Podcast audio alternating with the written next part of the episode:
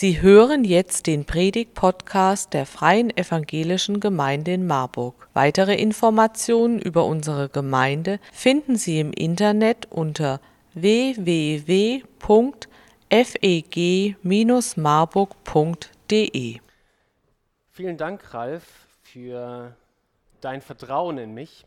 Aber wenn ich meinen Ort bestimmen müsste in diesem Bauwerk, auf dieser Baustelle, dann vielleicht als der Vorarbeiter, der ab und zu mal in die Pläne reinschauen darf von dem Architekten Jesus Christus und selbst mit anpacken möchte. Und wir hören nun auf Worte von unserem Architekten Jesus Christus dieser Gemeinde.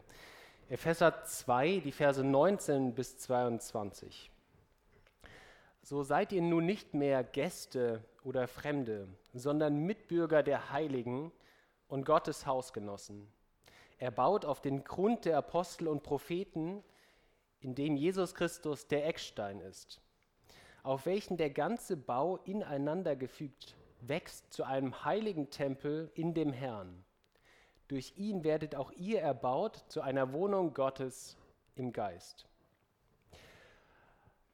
Als Mann, so sagt man, tut mir leid, das Sprichwort umfasst nur die Männer, als Mann, so sagt man, muss man in seinem Leben drei Dinge getan haben einen Baum gepflanzt, ein Kind gezeugt und ein Haus gebaut.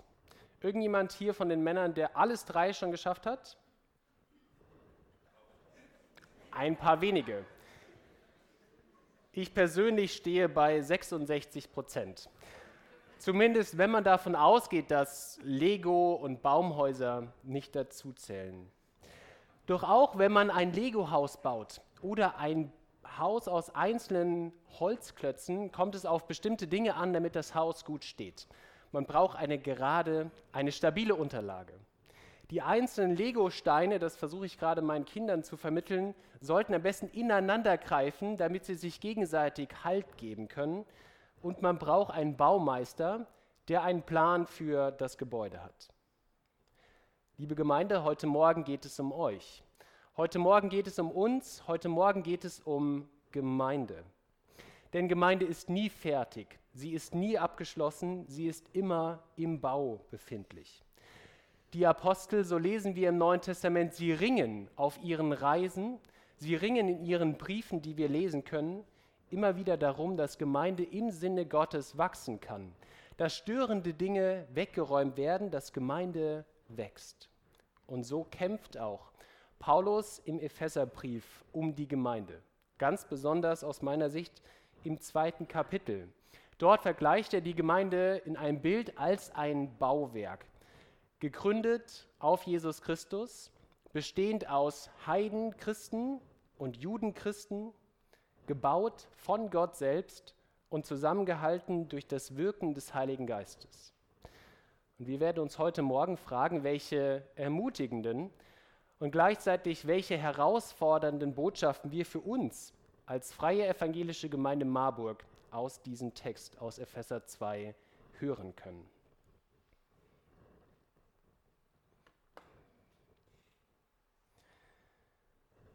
Bevor wir uns der Baustelle oder dem Bauwerk selbst nähern können, müssen wir an einem Zaun vorbei. Ein Zaun, der lange Zeit getrennt hat, wer zum Gebäude kommen darf, wer zur Baustelle darf und wer nicht. Wir kennen das, wenn wir an Baustellen denken, wie Ralf sie eben beschrieben hat. Da gibt es in der Regel Zäune, Baustellenzäune, die abgrenzen, wer hin darf und wer nicht. Denn wir treffen in den ersten Gemeinden im Wesentlichen zwei Gruppen von Menschen. Auf der einen Seite Juden, die zum Glauben an Jesus Christus gekommen sind. Sie sind erkennbar an ihrer Kleidung, sie sind erkennbar an dem, was sie essen, sie sind erkennbar an den Feiertagen, die sie halten, sie sind erkennbar daran, dass ihre Männer an der Vorhaut beschnitten sind. Und auf der anderen Seite Heiden oder Griechen, die zum Glauben an Jesus Christus gekommen sind, erkennbar an anderer Kleidung, erkennbar an anderem Essen, erkennbar an anderen Feiertagen, erkennbar daran, dass die Kinder, die männlichen Kinder nicht am achten Tag an der Vorhaut beschnitten sind. Diese Trennung ist nicht neu. Sie ist keine Erfindung der neutestamentlichen Gemeinden, sondern sie begegnet uns schon im Alten Testament. Auch dort gibt es einen unsichtbaren Zaun zwischen Menschen, die zu Gott kommen können und Menschen, die scheinbar nicht zu Gott kommen können. Rein darf nur, wer ein beschnittener Jude ist.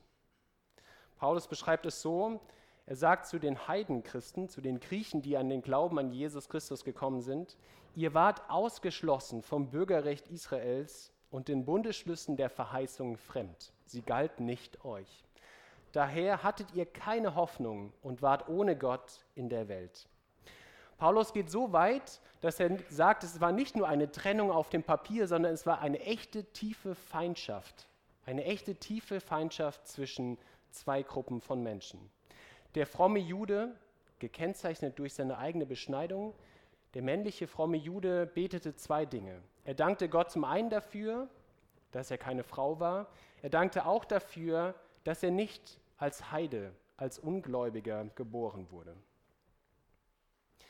In einem Klassiker meiner Jungscher-Zeit, ich weiß nicht, wer das von euch noch kennt, heißt es im sogenannten Mauerbrecher-Song folgendes: Die Mauer muss weg. Die Mauer muss weg. Es ist so dunkel und ich sitz im Dreck. Wo ist der Hammer, der die Mauer zerbricht? Mensch, ich sehne mich nach Licht. Jesus Christus hat am Kreuz auf Golgatha für einen solchen Hammer gesorgt. Er selbst ist der Hammer, der die Mauer zerbricht. Denn er hat nicht nur den Zaun zwischen Gott und Mensch zerbrochen, abgebrochen, sondern auch den Zaun zwischen Mensch und Mensch. Epheser 2, Vers 14, denn er ist unser Friede, der aus beidem eins macht, aus Mensch und Mensch, aus Gott und Mensch, und er hat den Zaun abgebrochen, der dazwischen war, indem er durch sein Fleisch die Feindschaft wegnahm. Und ich glaube, diese beiden Balken des Kreuzes können uns gut verdeutlichen, worum es geht. Dass zwei Dinge passieren. Frieden durch Jesus Christus von oben nach unten und von unten nach oben zwischen Gott und Mensch und Frieden von links nach rechts. Von links nach rechts zwischen Mensch und Mensch, zwischen Jude und Grieche, zwischen Mann und Frau, zwischen Sklave und Freier, zwischen dir und mir. Vom Kopf her haben sie das verstanden in Ephesus. Aber in ihrem Herzen ist es lange noch nicht angekommen, denn die Judenchristen denken immer noch, sie wären etwas Besseres. Ihnen hat doch Gott die Verheißung gegeben. Sie haben doch den Bundesschluss. Sie haben das Gesetz erhalten. Abraham, Isaak, Jakob, Mose, sie alle waren Juden gewesen. Sie kennen sich aus. Sie haben die Stammplätze im Gottesdienst. Sie haben den Schlüssel zum Gemeindehaus. Sie wissen, wo das Licht im Saal angeht. Sie kennen die Lieder auswendig. Sie wissen, wann man aufsteht und wann man sich wieder hinsetzt. Doch Paulus ermahnt sie und er sagt, keiner von euch, keiner, egal ob er als Jude oder als Grieche geboren wurde, sitzt hier, weil er irgendein Recht auf Gemeinde hat. Jeder von euch, der hier sitzt und in Ephesus saß, sitzt hier, weil wir von Gott begnadigte Sünder sind. Jeder von uns sitzt hier nicht, weil er sich das verdient hat, sagt Paulus, sondern weil Gott uns aus Gnade zu sich gerufen hat. Eine erste Botschaft. Weil Gott selbst den Zaun zwischen sich und den Menschen und zwischen den Menschen untereinander abgerissen hat, sollten wir keine neuen Zäune aufstellen. Zäune, fragst du vielleicht? Welche Zäune? Ich sehe keine Zäune. Ich glaube, Zäune entstehen oft unsichtbar überall da, wo wir davon ausgehen, dass diese Gemeinde mehr uns gehört als dem Spaziergänger, der draußen vor der Tür langläuft. Wir, wir bilden Sprachbarrieren durch besonders fromme oder christliche Worte.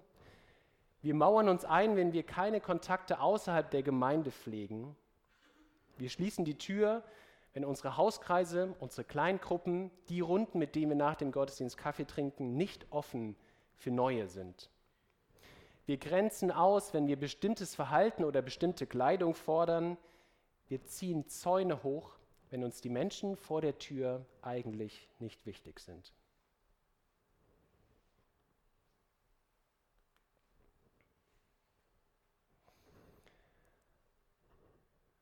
Ein Haus kann noch so gut gebaut sein, wenn das Fundament nicht trägt, dann stürzt nach und nach jedes Haus in sich zusammen. Ich habe vor zwei Jahren während der Pandemie meinem Bruder beim Hausbau geholfen. Gut, es war ein Fingerfertighaus, es gab nicht so viel zu helfen, Fundament wurde gegossen, Haus wurde gebaut. Ich habe geholfen, Randsteine zu setzen, Terrasse zu bauen und ein Gartenhaus. Aber das Erste, was wir immer gemacht haben, war tiefe Gräben gezogen, tiefe Löcher gegraben, Beton angerührt, sodass es mir aus den Ohren rauskam und ein gutes Fundament gegossen. Ihr seid erbaut auf den Grund der Apostel und Propheten, auf dem Jesus Christus der Eckstein ist. Dieses Bild des Ecksteines ist uns heute vielleicht nicht vertraut. Wir kennen flach gegossene Fundamente und da wird dann vielleicht auch aus Stein, aber vielleicht auch aus Holz was draufgebaut. Dieses Bild, was Paulus hier verwendet, stammt aus dem Propheten Jesaja. Das Volk Israel wird wieder einmal bedroht. Wieder einmal geht es um die Frage: Hat es eigentlich eine Zukunft oder hat Gott sein Volk aufgegeben? Und Gott sagt, nein. Aus einem kleinen Rest von euch werde ich etwas Neues bauen und dafür lege ich einen Grundstein. Siehe, ich lege in Zion, damit ist Jerusalem gemeint, einen Grundstein, einen bewährten Stein, einen kostbaren Eckstein, der fest gegründet ist. Wer glaubt, der fliehe nicht. Und ich will das Recht zur Richtschnur und die Gerechtigkeit zur Waage machen. Der Eckstein also ist der erste, der wichtigste Stein in einem Gebäude. Ist er gerade, ist er stabil, wird auch das Gebäude gerade und stabil. Ist er schief und ist er nicht sicher, wird auch das Gebäude schief und stürzt irgendwann in sich zusammen. Das deutsche Rechtssystem, es beruht auf dem Grundgedanken, dass vor dem Recht alle gleich sind. Der amerikanische Staat beruht auf dem Traum, dass jeder von einem einfachen Tellerwäscher zum Millionär werden kann. Die Kirche, sie beruht auf dem Wissen, dass Jesus Christus ihr Fundament ist. Und von diesem Fundament, von Jesus Christus, lesen und lernen wir durch das geschriebene Wort der Apostel und der neutestamentlichen Propheten. Sie sind in dem Bild gesprochen die ersten Steine, die auf das Fundament gebaut werden. Und kleine Randnotiz, auch hier tun wir gut daran, diese Steine nicht herauszuziehen. Doch was bedeutet das konkret für uns als Gemeinde, dass Jesus Christus der Eckstein ist, dass er das Fundament ist? Wir werden uns in der Zukunftswerkstatt in einem ersten großen Schritt fragen, was ist unsere Identität? Wer sind wir? Was macht uns aus? Und ich hoffe, dass irgendwo in dem, was wir festhalten, der Name Jesus Christus auftaucht. Doch wie wird das konkret? Wie wird das mehr als nur ein Wort? Die Antwort von Paulus ist folgende. Weil Jesus das Fundament der Gemeinde ist, kommt es nicht darauf an, was du tust, sondern ohne Ausnahme nur darauf, dass du glaubst. Denn Jesus Christus als Fundament zu haben, bedeutet, auf ihn zu bauen, nicht auf sich selbst, nicht auf das, was wir tun, sondern auf seine Gnade, auf seine Barmherzigkeit zu bauen. Damals wie heute versuchen wir Menschen uns gerne selbst zu erretten. Wir tun gerne was, wir verdienen uns gerne was. Wenn wir ein Geschenk bekommen, dann sagen wir, ach wie schön, wie kann ich das nur jemals wieder gut machen? Wir wollen gerne mithelfen. Und wir wollen uns das verdienen dadurch, dass wir besonders fromm, dass wir besonders gut unterwegs sind. Doch in Vers 15 lesen wir einen kurzen, vielleicht interessanten, schmerzhaften Satz. Er, Jesus Christus, hat das Gesetz das in Gebote gefasst war, abgetan. Das meint nicht, dass das Gesetz, also die Vorschriften, die Regeln des Alten Testamentes, nicht mehr vollgültiger Wille Gottes sind. Das macht Paulus in Römer 3 ganz deutlich. Das Gesetz hat nach wie vor Bedeutung, vielleicht wird es sogar in seiner Bedeutung noch erweitert, aber es bedeutet, das Gesetz bringt uns keinen Deut weiter zu Jesus. Es kann ein Ausdruck sein davon, dass wir eine lebendige Beziehung zu Jesus haben, aber es ist keine Eintrittskarte in das Haus Gottes. Denn es gibt für Paulus nicht ein Grauton dazwischen. Es gibt entweder aus Gnade errettet oder sich selbst verdient. Entweder ein Geschenk oder der verdiente Lohn. Nicht beides gleichzeitig.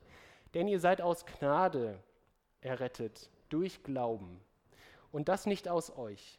Gottes Gabe ist es, nicht aus Werken, damit sich nicht jemand rühme. Und ich glaube, das muss Konsequenzen haben für uns als Gemeinde. Dass in unserer Gemeinde nicht im Vordergrund steht, dass wir uns an bestimmte Regeln, an bestimmte Vorschriften halten, sondern dass Gnade und Barmherzigkeit im Vordergrund sind. Denn das ist das, wie Jesus es uns vorgelebt hat. Wir können nicht sagen, wir basieren, wir ruhen, wir stehen auf Jesus Christus und leben nicht in der gleichen Gnade und Barmherzigkeit. Denn Gott, der reich ist an Barmherzigkeit, hat in seiner großen Liebe, mit der er uns geliebt hat, auch uns, die wir tot waren in den Sünden, und damit meint Paulus alle, Juden wie Griechen, mit Christus lebendig gemacht. Aus Gnade seid ihr errettet.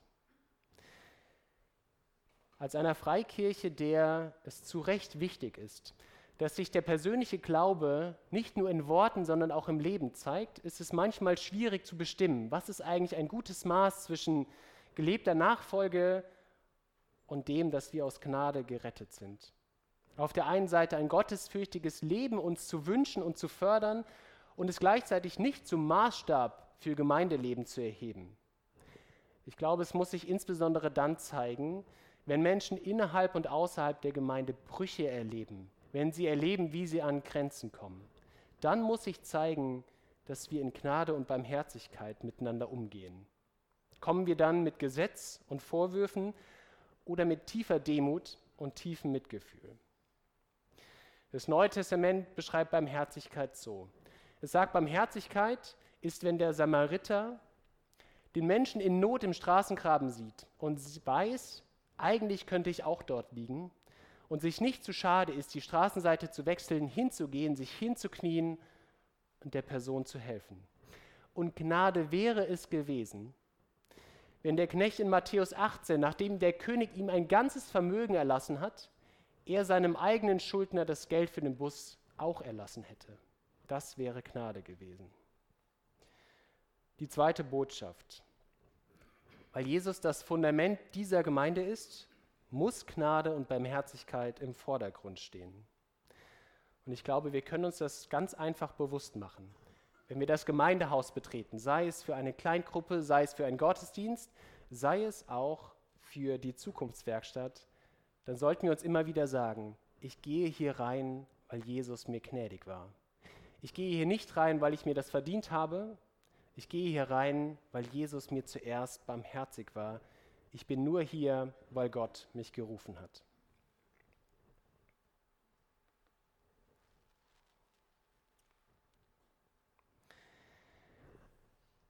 Die wenigsten Häuser, zumindest wenn man nicht unendlich viel Geld hat, sind reine Dekoobjekte. Stattdessen sind sie dafür da, um darin zu wohnen, um darin zu leben, um darin auch zu altern. Und Paulus sagt, ihr seid nun nicht mehr Gäste oder Fremde, sondern Mitbürger der Heiligen und Gottes Hausgenossen.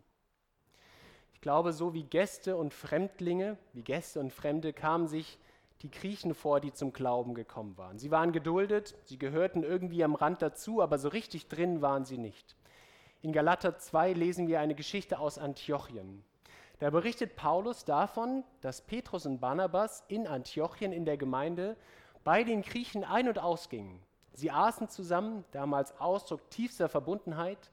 Sie feierten vielleicht auch die gleichen Feste, vielleicht aßen sie die gleichen Speisen.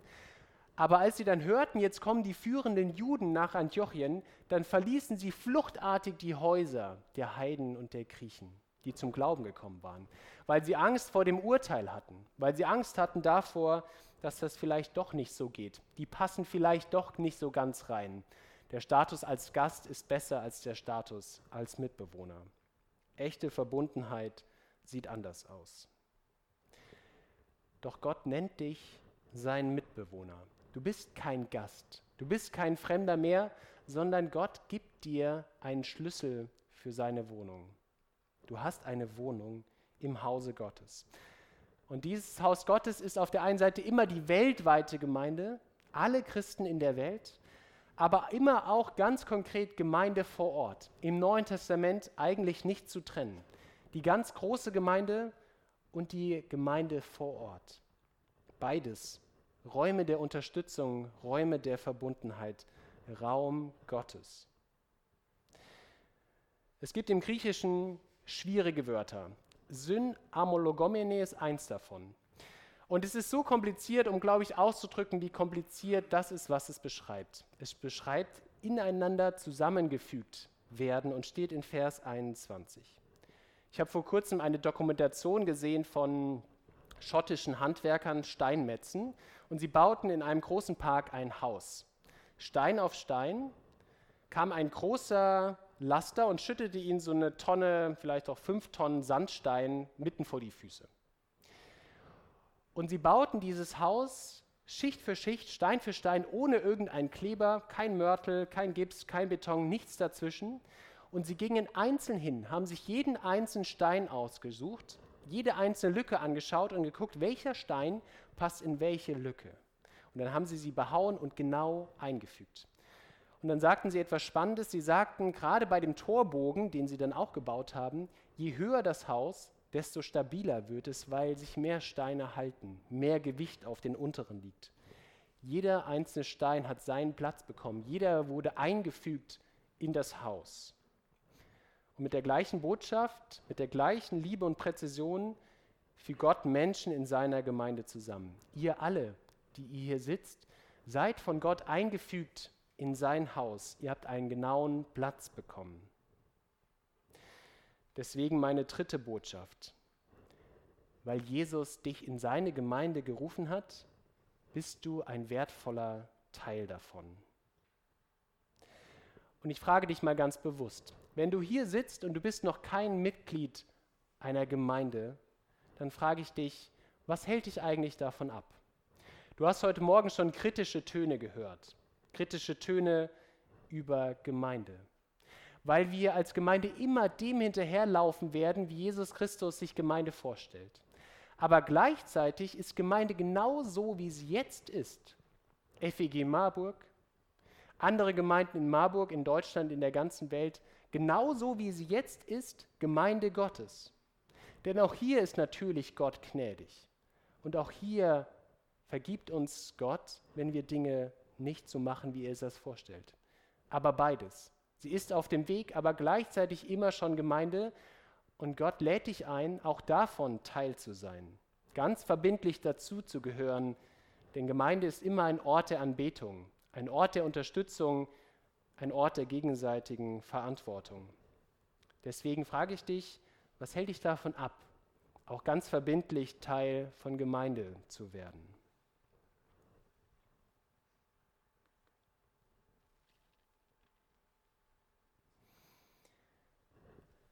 Ein letzter Gedanke.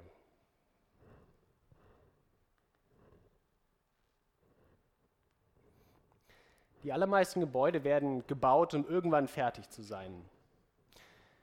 Das Dach kommt drauf, der Briefkasten kommt dran, oft wird am allerletzten der Hof gepflastert und dann ist es fertig. Selbst der Berliner Flughafen ist fertig geworden. Und ich habe neulich gehört, dass sogar die Sagrada Familia, die seit 100 Jahren in Spanien, in Barcelona gebaut wird, irgendwann mal fertig sein wird. Doch im Hause Gottes wurde noch kein Richtfest gefeiert. Gemeinde Gottes wächst weiterhin. Auf welchem der ganze Bau, gemeint ist die Gemeinde, ineinander gefügt, das Wort von eben, wächst zu einem heiligen Tempel in dem Herrn. Als Gemeinde werden wir es demnächst wagen, einen Schritt nach hinten zu treten und auf unsere Gemeinde, auf dieses Bauwerk zu schauen. Wir werden einen intensiven Blick auf Gemeinde werfen. Wir werden schauen, welche Wände sind tragend und welche versperren vielleicht die Sicht. Welche Eingänge sind weit offen und welche Türen klemmen. Welche Räume laden ein und welche Zäune grenzen aus. Zukunftswerkstatt nennen wir diesen Weg. Und wir tun das im vollen Bewusstsein darauf, dass Gott Gemeinde wachsen lässt. Und ich glaube, ganz bewusst wechselt Paulus hier das Bild von einem reinen Bauwerk hin zu Grünzeug. Von Architektur hin zur Botanik. Vom Bauen zum Wachsen von Steinen zu Pflanzen. denn es macht uns bewusst, dass Gemeindebau nicht an einem Reißbrett passiert, sondern immer einen Moment des Unplanbaren hat. Ich glaube, gibt es Architekten hier unter uns? Dann mutmaße ich mal. Ich vermute, kein Architekt wird gerne hören, entwürfe mal einen Plan von einem Haus aus Stein, aber kalkuliere mit ein, dass die Steine zwischendurch anfangen zu wachsen. Das macht ja sowas wie Statikberechnung schwierig, wenn man nicht weiß, wohin entwickelt sich denn was. Und deswegen wird Zukunftswerkstatt immer beides sein. Es wird planen und erwarten sein, es wird denken und hören sein, es wird Struktur und Überraschung sein. Zugespitzt wird man Folgendes sagen müssen. Wachsende Gemeinde, sei es in die Tiefe oder in die Breite, ist das Natürliche. Gottes Gemeinde wächst. Gott hat alles vorbereitet, damit Gemeinde wachsen kann. Deswegen, um im Bild zu bleiben, bedeutet Zukunftswerkstatt vielleicht umtopfen. Eine Pflanze nehmen und sie umtopfen, um neue Räume für Wachstum zu schaffen. Frische Erde, um tiefe Wurzeln zu schlagen, mehr Platz, damit Früchte wachsen können. Denn Gemeinde ist nie nur Selbstzweck. Sie darf sich nie nur um sich selbst drehen, sie darf nie nur nach innen schauen, denn sie ist Werk Gottes, um für andere gute Werke zu bringen. Denn wir sind sein Werk, geschaffen in Christus Jesus zu guten Werken, die Gott zuvor bereitet hat, damit wir darin wandeln können. Deswegen die vierte und letzte Botschaft für heute Morgen. Weil Gemeinde Gottes ein lebendiges Bauwerk ist, wollen wir in der Zukunftswerkstatt neue Räume des Wachstums entdecken. Und ich mache euch Mut, ich mache uns Mut, diesen Schritt zu gehen. Und die Zukunftswerkstatt wird Gemeinde verändern. Ihr habt davon gelesen, sei es in der App oder draußen auf den Aushängen im Foyer. Und wir tun das im Vertrauen darauf, dass Gott mit uns etwas vorhat und dass wir uns neu auf ihn ausrichten wollen. Wir sind heute Morgen Paulus Gedanken zu Gemeinde gefolgt. Und ich frage dich, was nimmst du persönlich für dich mit? Vielleicht den Gedanken an sichtbare oder unsichtbare Zäune? Vielleicht den Vorsatz, dass wir als Gemeinde oder privat Gnade und Barmherzigkeit in den Vordergrund stellen sollten? Die Frage, ob du vielleicht Mitglied in einer oder unserer Gemeinde werden möchtest? und den Mut, Gemeinde durch die Zukunftswerkstatt aktiv mitzugestalten. Amen.